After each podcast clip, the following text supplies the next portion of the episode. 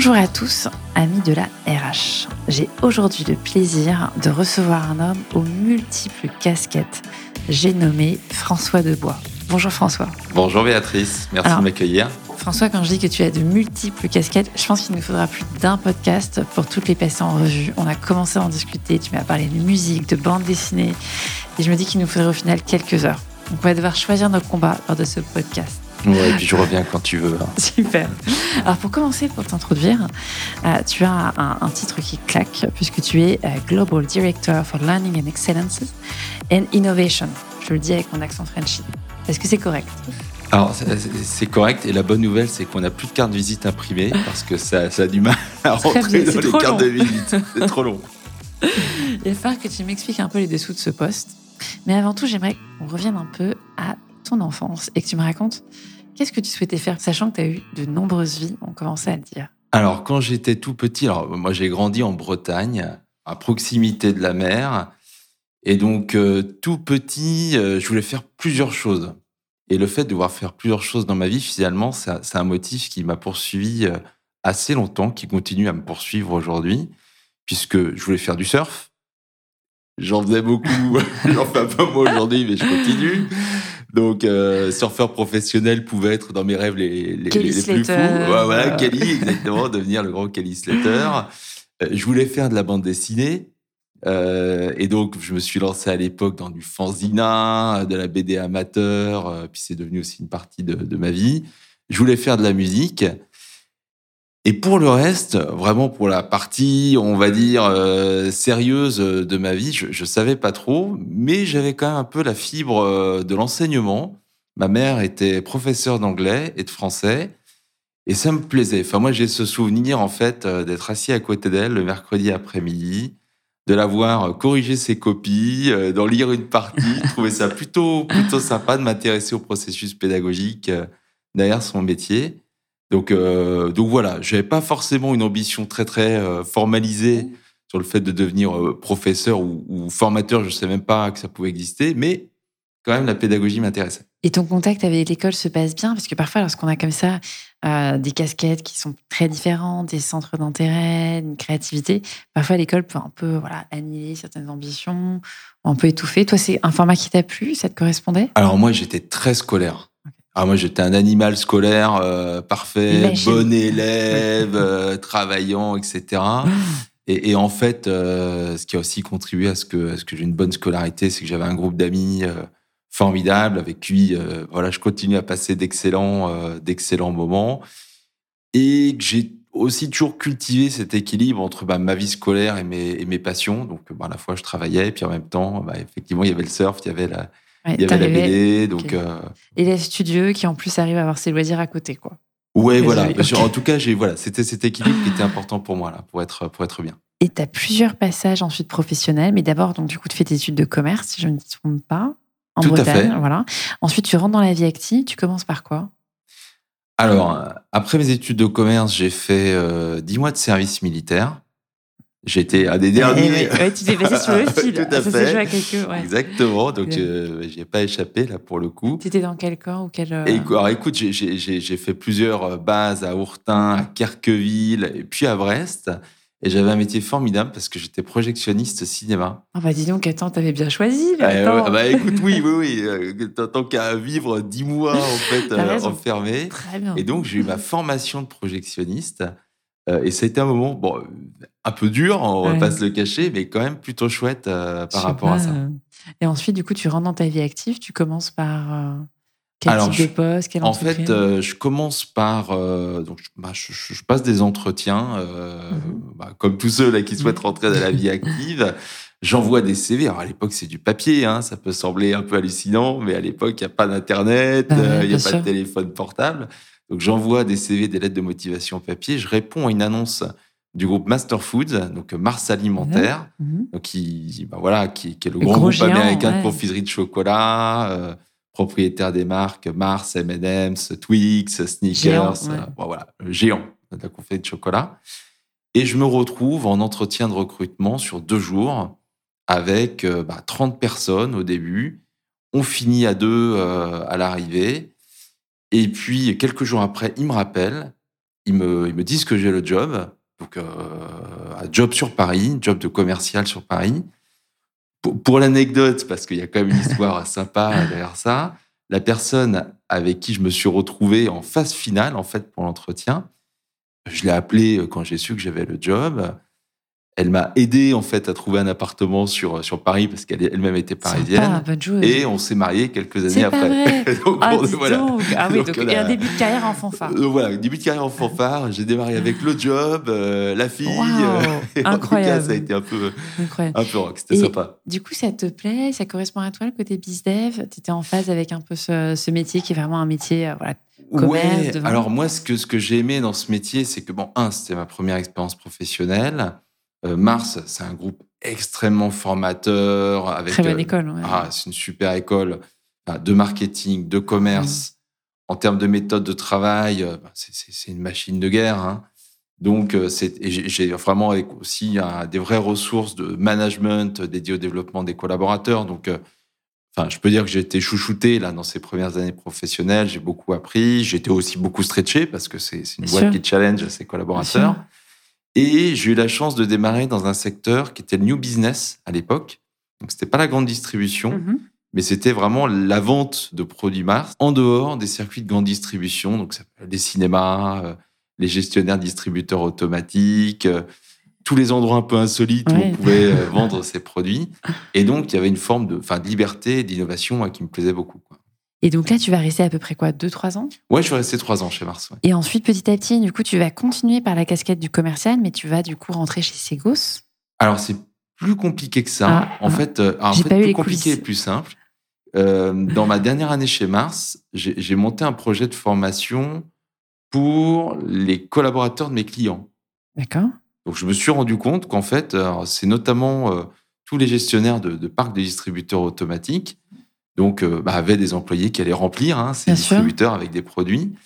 Et je me suis rendu compte euh, bah, que le fait, un, de m'intéresser à ces personnes-là, euh, d'aller passer du temps avec eux, de comprendre leur métier, euh, comprendre du coup ce qu'ils pouvaient maîtriser et à contrario euh, bah, leur point de développement sur le produit, sur le merchandising, sur la manière de travailler le produit. C'était un vecteur en fait de développement des ventes.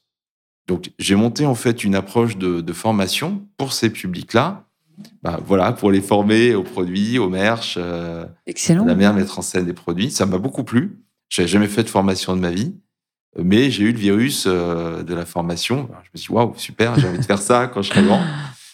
Et en fait, euh, donc, ma, ma copine de l'époque que j'avais rencontrée à l'entretien de recrutement chez Mars venait de passer des entretiens chez Segos. Et elle m'a dit, tiens, euh, c'est une boîte qui est sympa, tu as envie de faire de la formation, euh, enfin peut-être que ça peut être intéressant pour toi. J'y suis allé, c'était juste à côté de la maison, ça, ça, ça mange pas de pain, allons-y. J'ai eu un très très bon fit euh, avec, avec les personnes de Segos et j'ai démarré euh, comme ça dans le monde de la Et c'est formation. une aventure qui a duré presque, presque combien de 20 temps ans, en Ouais, fait. 20 ans. Ouais. Et, et comment est-ce qu'on fait? Parce que du coup, c'est intéressant, tu as eu du coup pendant 20 ans une expérience vraiment costaud au sein d'un organisme de formation. Et en général, c'est plutôt confortable, tu vois. Tu te dis, OK, tu es au chaud. Et qu'est-ce qui fait qu'à un moment, tu décides de te remettre en selle et te dire, OK, euh, je pars, et cette fois-ci, chez un client qui n'est pas, le- pas le petit client, qui est quand même chez L'Oréal. Comment se fait le swap? Alors, déjà, j'ai eu cette opportunité là dans mes, dans mes 20 années de, de, de- de parcours euh, dans le learning euh, de- d'avoir des métiers très différents. Ouais. Alors, au début, j'ai exercé un métier de, bah, consultant euh, formateur, euh, bah, dans lequel euh, on, on- on accompagne nos clients sur leurs projets de transformation. Euh, on développe euh, bah, de la formation sur mesure, euh, vraiment de la chirurgie Ouais. fine que tu connais aussi Ouais, très bien.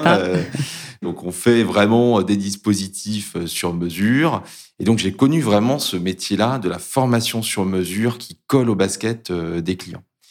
Et puis après, en fait, j'ai connu un- le, le métier de, de patron de formation sur étagère, où là, j'étais responsable d'un catalogue de formation sur la créativité, l'innovation et le management de projet. Et là, la dynamique, elle est très différente, puisque là, il faut faire, il faut tenir un catalogue, euh, il faut industrialiser l'activité, il faut trouver en fait euh, ben, les formules pédagogiques qui marchent et assurer la réplicabilité de ces formules. Donc là, vraiment, on est sur un processus. Euh, il n'est pas aux antipodes de la formation sur, sur mesure, mais quand même, la dynamique est très, très, très différente, en fait. Hein. Et puis, il faut accompagner le réseau de formateurs bah, qui déploient ces formations. Donc, donc c'est à la fois un métier de chef de produit et puis d'animation de, réseau qui était tout à fait sympathique. Ensuite, j'étais responsable innovation pour le groupe, donc ben, en charge de sa transfo euh, digitale. Donc j'ai connu, enfin vraiment, c'est toutes les facettes finalement de notre monde de la formation. Euh, c'était passionnant. Et ben, en fait, en 2020, 2021, je me suis quand même posé la question de attends d'entreprise, qu'est-ce que je fais C'est un peu le, le, moment de, soit de se bouger, soit de rester. soit de rester. C'est un peu le carrefour. Voilà, exactement. C'était le carrefour. Mm. Et en fait, j'ai été sollicité par L'Oréal. Et puis, je pense que j'étais prêt, en fait, à. C'était le bon moment. C'était le bon moment. C'était absolument le, le, bon moment. Et puis, euh, moi, comme souvent, en fait, je suis attaché au projet, euh, le fait que les projets soient enthousiasmants et aux personnes. Et là, en l'occurrence, j'ai trouvé des personnes chez, chez L'Oréal euh, voilà, qui m'ont emballé, avec qui je me suis dit, waouh, j'ai envie de travailler avec ces personnes-là. on va faire des choses formidables. Donc ça s'est fait comme ça. Et le fait, comment tu fais quand finalement, tu vois, pendant, tu as passé 20 ans à être au sein d'un organisme de formation qui était du coup un partenaire de conseil, là tout d'un coup, tu te retrouves avec, voilà, ça y est, tu es dans la boîte là maintenant, tu es chez L'Oréal. Comment tu as fait le swap? C'est quelque chose qui était assez naturel pour toi? Ou finalement tu as dû réapprendre un peu les codes d'une autre entreprise? Comment ça se fait? Alors, ce qui, ce qui, ce qui a été euh, naturel et simple pour moi, c'est que on reste dans un univers de learning qui m'est familier, en fait. Donc, euh, voilà, je, suis dans, en tout cas sur les bases de mon métier, je suis sur mes bases. pas perdu. C'est ce que j'aime faire. Euh, donc ça, ça c'est plutôt la partie zone de confort. Après, ce qui était beaucoup plus du stretch pour moi, c'est de rejoindre un département HR. Ah Parce qu'en fait, je n'ai jamais travaillé bah pour les HR. Le learning, c'était mon business. Euh, donc, travailler dans les HR, c'était nouveau en termes d'écosystème et de, de, compréhension de ce que ça suppose.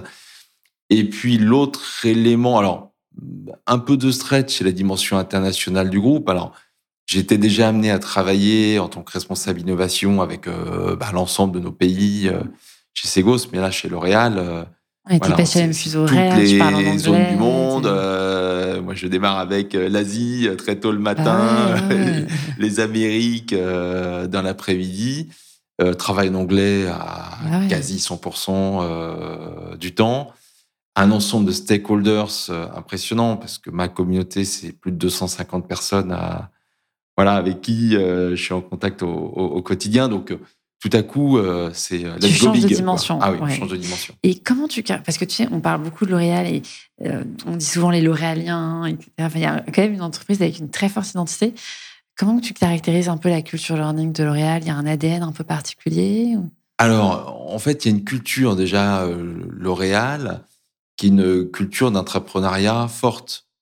Donc en fait, euh, chacun, chacune euh, bah, porte ses projets, euh, les incarne.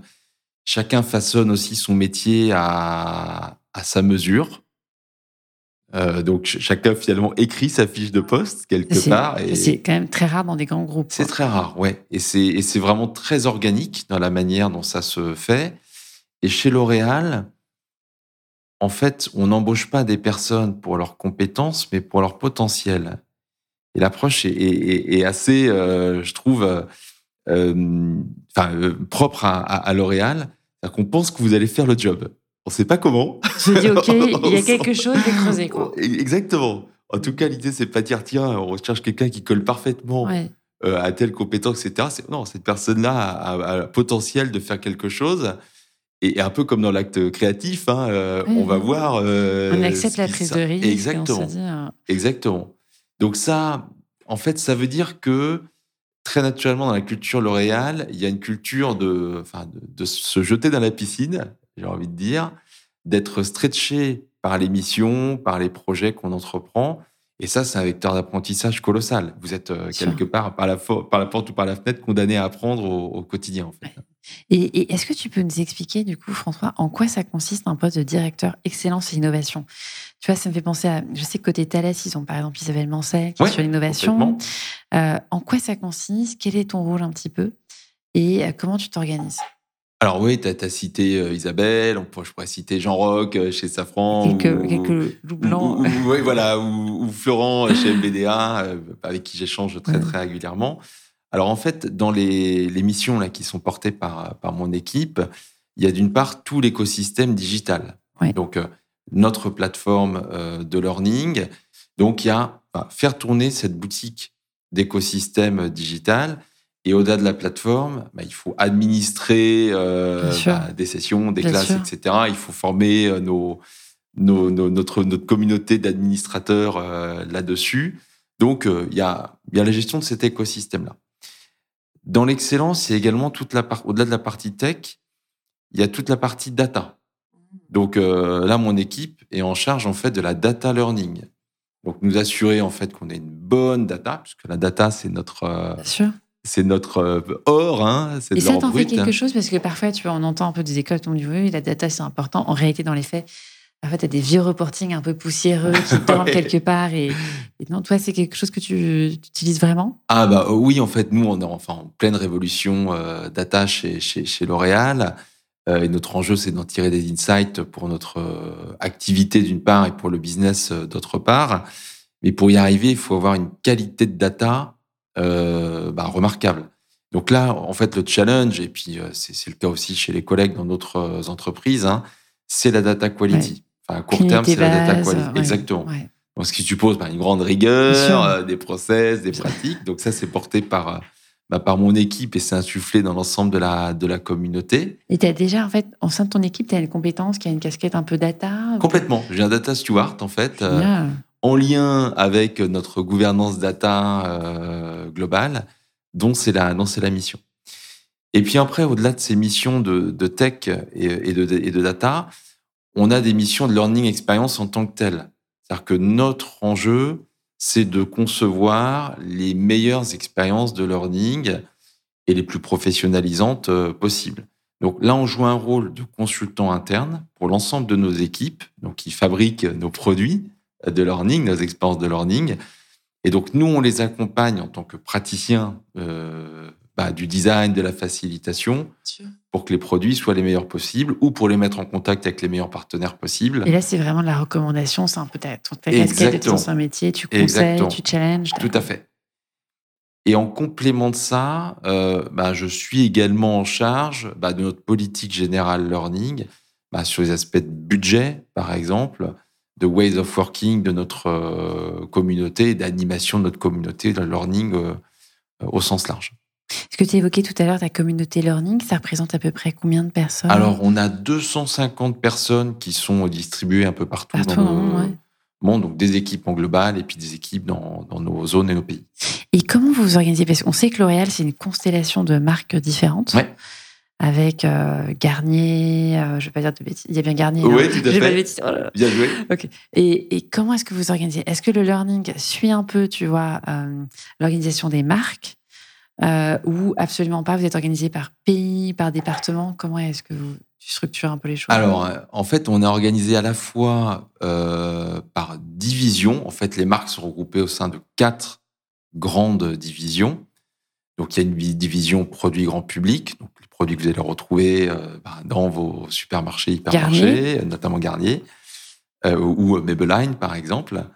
Euh, vous avez la marque des produits professionnels, et vous avez les marques de luxe, et vous avez des, marques de cosmétiques actives qui sont prescrites, là, pour le coup, par des dermatologues. Donc, à la fois, on est adossé à nos business, et on a aussi une organisation learning géographique. Donc en fait, on a une organisation euh, matricielle bah, qui, hmm. rend notre système euh, bah, un peu compliqué à manipuler, hein, mais ça c'est le cœur de mhm. mon métier au quotidien, de faire vivre cette matrice-là.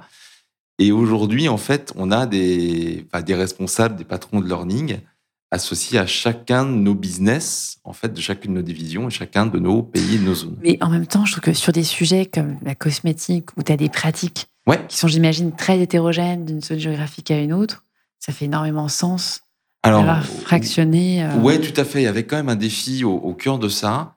C'est qu'à la fois, il faut qu'on tienne compte des spécificités de certains business. Et en même temps, il faut qu'on puisse factoriser ce qu'on peut factoriser euh, bah, pour avoir des offres communes, très très forte qui favorise la transversalité. Alors c'est pour ça que nous on a créé euh, une L'Oréal Université.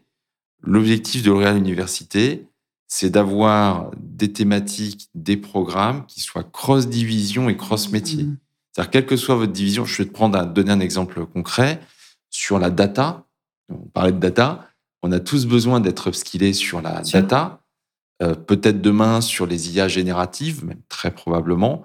Et ça, c'est un sujet qui est transverse à tous nos métiers, toutes nos divisions. Donc, on a créé une université de la tech, des data et des analytics, justement pour rassembler tous les programmes bah, qui vont servir euh, nos business, plutôt que chaque division se crée un programme sur la data ou sur la générative AI. Et on a la même chose bah, sur le marketing, sur le leadership, mmh. sur, euh, sur le retail. Euh, donc, pour nous assurer que voilà, on est quand même un, terreau commun. Exactement. Ok, très bien. Et alors, du coup, je pose une question vraiment naïve, hein, François. Mais du coup, est-ce que tu connaissais quelque chose à la cosmétique au départ Alors, euh, pas vraiment. Ouais. On n'a pas besoin.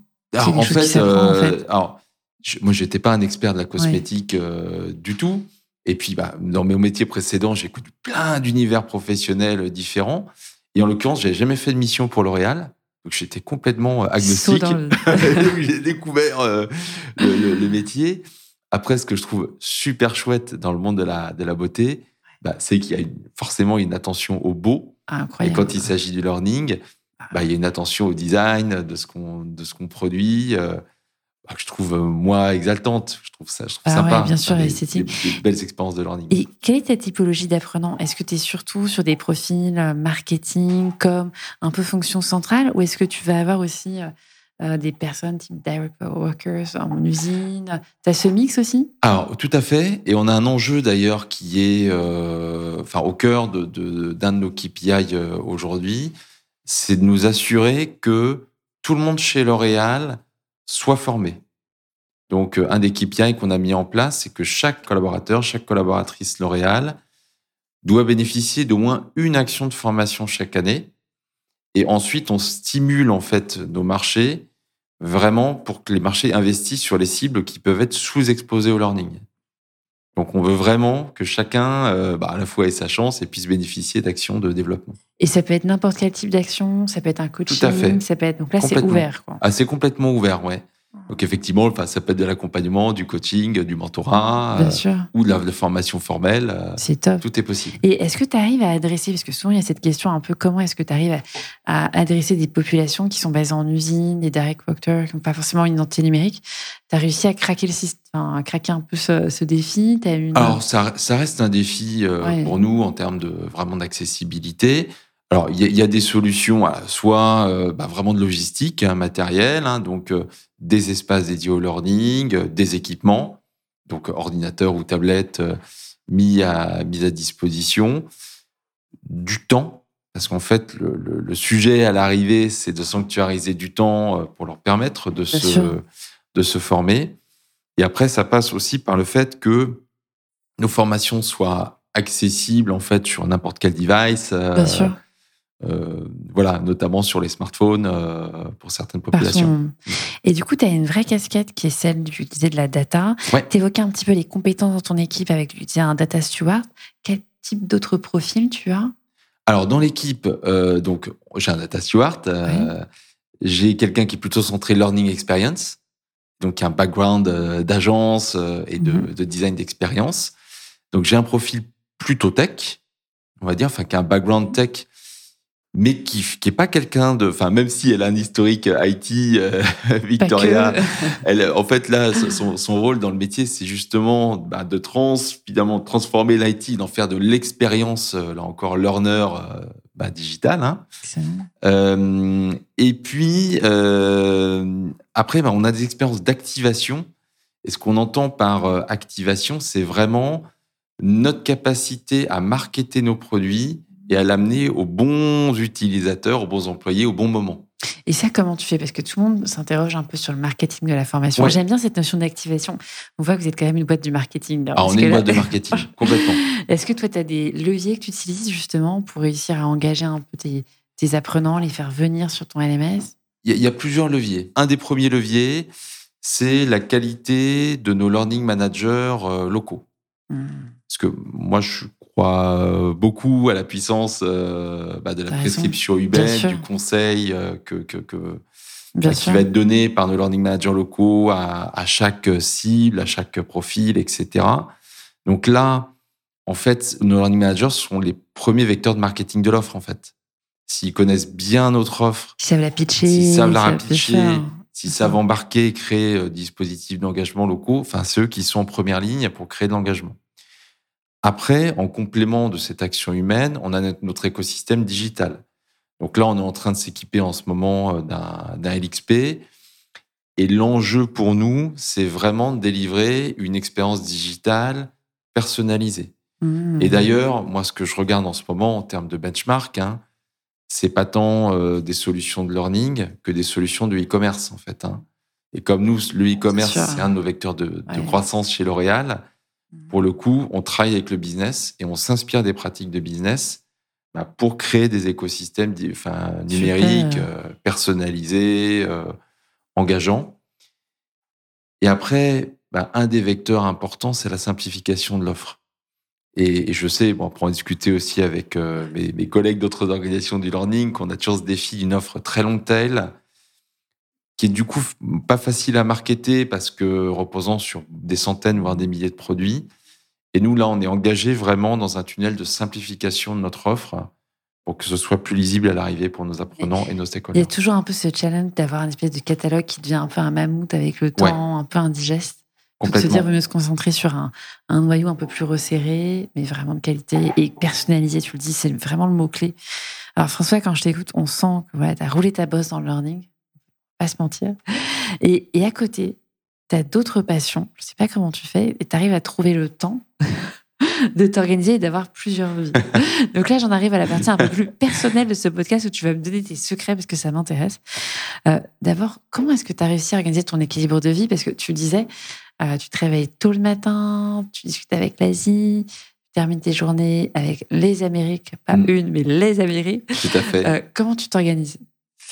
Euh, alors, c'est- vrai que j'ai des routines professionnelles assez, ancrées et j'ai un, une de mes forces, en fait, dans le Il y a un modèle qu'on utilise chez, L'Oréal qui est le modèle Clifton Strength, en fait, de Gallup, qui nous aide à, repérer nos forces, en fait, celles sur lesquelles on peut s'appuyer professionnellement.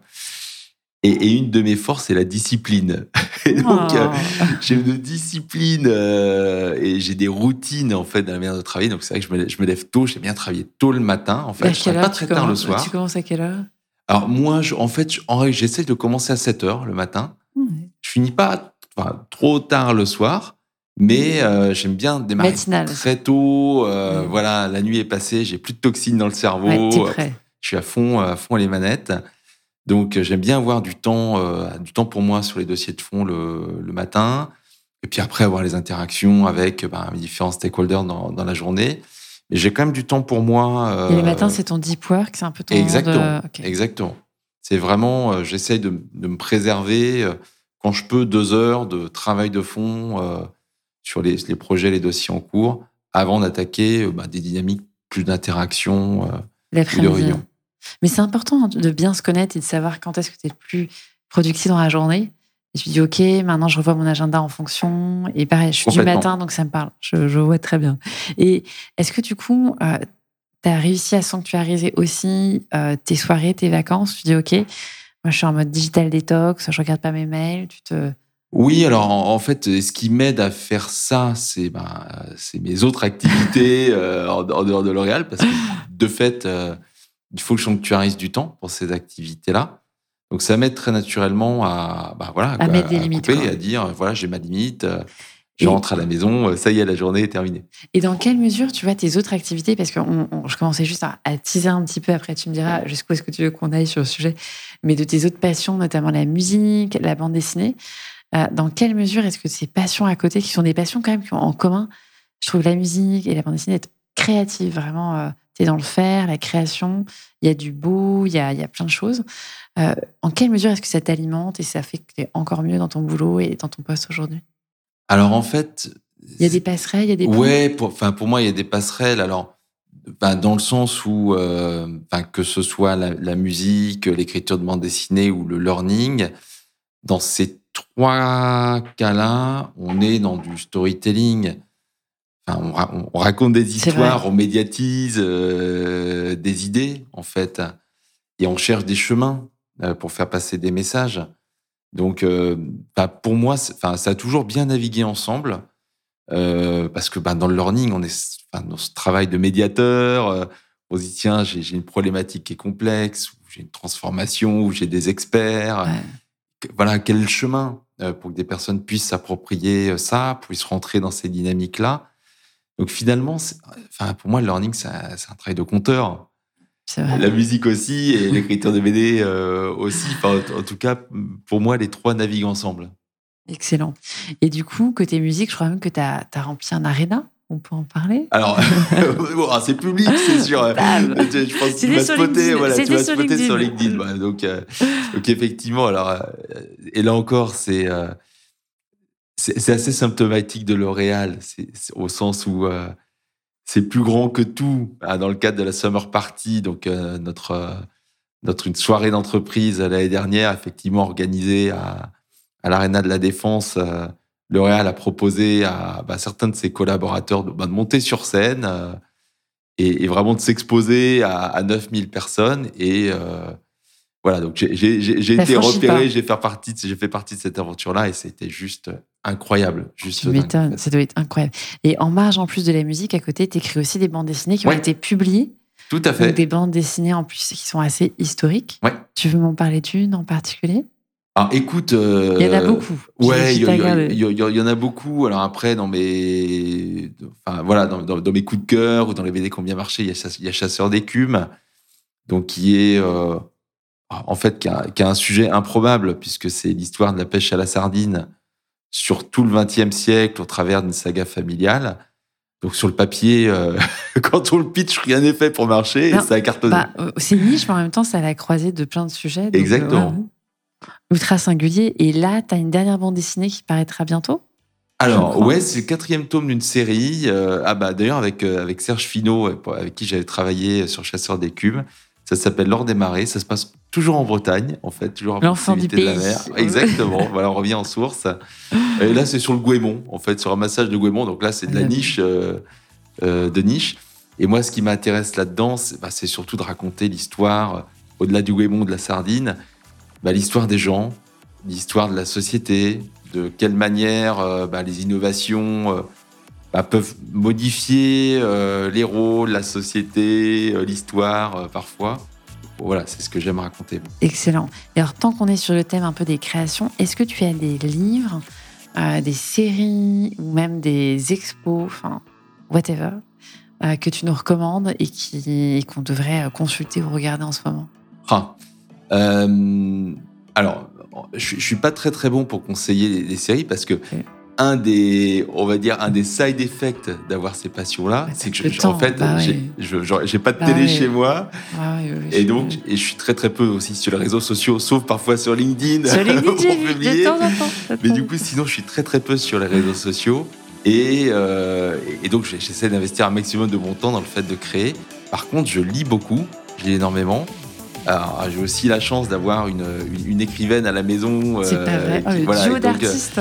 donc, je peux lire ses productions euh, en exclusivité. euh, et puis, ça me, ça me, ça me nourrit euh, également. Et puis sinon, bah, là, je viens de terminer euh, Londres de, de Céline, qui m'a un peu traumatisé, qui est un peu, un peu, un peu- Rude. un peu terrible, mais j'aime Ouais. bien alterner entre de la littérature très très classique Et et, puis de la littérature fantastique, euh, science-fiction également. Donc euh, voilà, je peux naviguer euh, de voilà de Hyperion de Dan Simmons à, Influence à- à super hétéroclite. Voilà, exactement.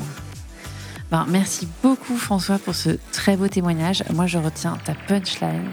Le learning c'est un travail de compteur et ça me parle beaucoup. Merci à toi pour Merci, ce retour d'expérience et à très bientôt, amis de la RH.